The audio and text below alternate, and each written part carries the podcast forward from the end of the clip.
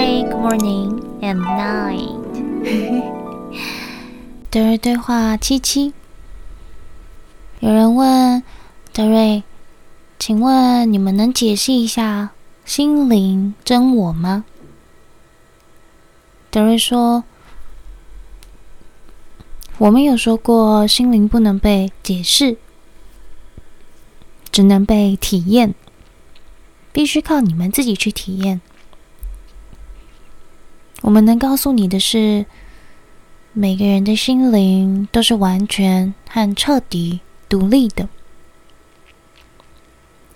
你们从物质界获取所有你们想经历的体验和表达方式。”这些东西在你们的时间产生前就已经存在了，它们一直在那里供你使用或体验。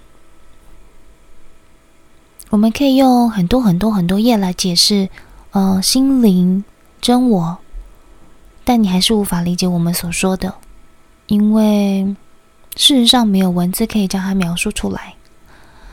在你们的内部，拥有你们称之的心灵深处。或真我，它根据你在物质层的表达，为你吸引或联系特定的体验。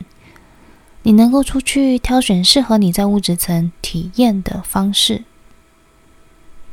现在你在物质层表达自己，这当中的难点是，你与心灵无法进行更好的沟通，你们之间的连接桥梁断开了。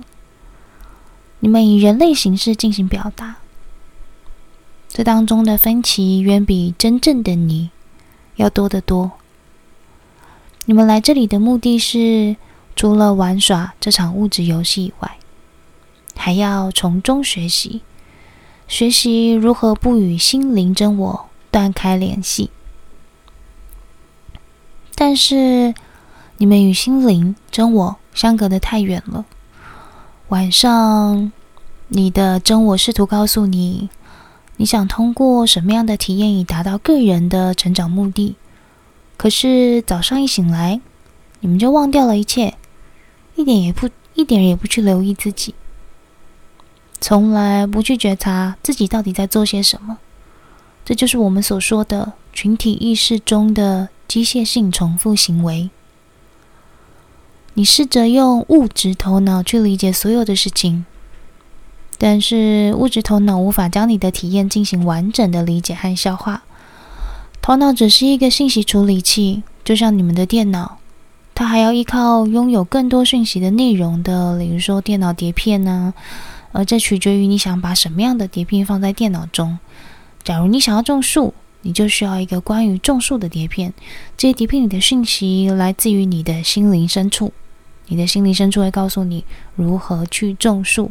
而不是让你坐在物质层中大吼大叫，我想要种树，就不知道该怎么办。又有人问，我想要知道赛斯在他的传导中，通过 Jen 解释了很多基督教的内容，而不是佛教的内容。而我生活在一个印度以佛教为主的小村庄，现在很庆幸自己没有生在以神为概念的地方。但为什么赛斯要在传导中解释这么多基督教的内容呢？假如说，呃，为什么赛斯花费大量的时间在那里？很简单，因为那是 Jane 和他的部分自我或前世或其他的物质体验所经历过的地方。Jane 的内部有分歧，换句话说，他害怕放下神。害怕再进一步去了解，因为赛斯的资料与其他的资料非常不同。很多人从来没有见过这样的资料，因此他害怕了。恐惧会把你锁入不同的区域。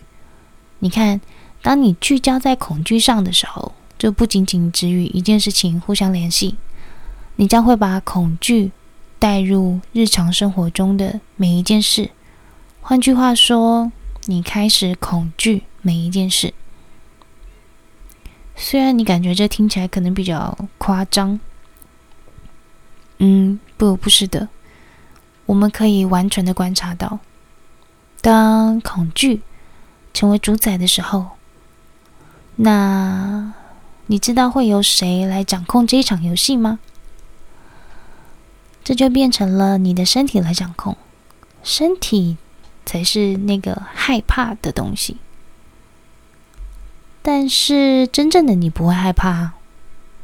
当你能够觉察出这两者之间的区别，你就能够分辨出身体的机械行为模式和真我的主动行为。因为 Jane 相信神，这是一个信念，就像其他的东西一样，他无法释放这个信念。如果他能够做到，就可以解决自身的恐惧问题，而且也不会像那样死去。他死时身体非常的嗯僵硬，因为他太害怕了，因此给自己打了很多的结，无法移动自己的物质身体。他所做的就是让自己的身体掌控了这场游戏。其实他拥有很多很多了不起的超能力，哦、能透过自己的灵媒能力到很多不同的地方探索，也能做很多令人惊讶的事情。但是他不允许自己了解自己，不允许自己知道到底是谁在导演这场戏。嗯。谢谢，我们是德瑞。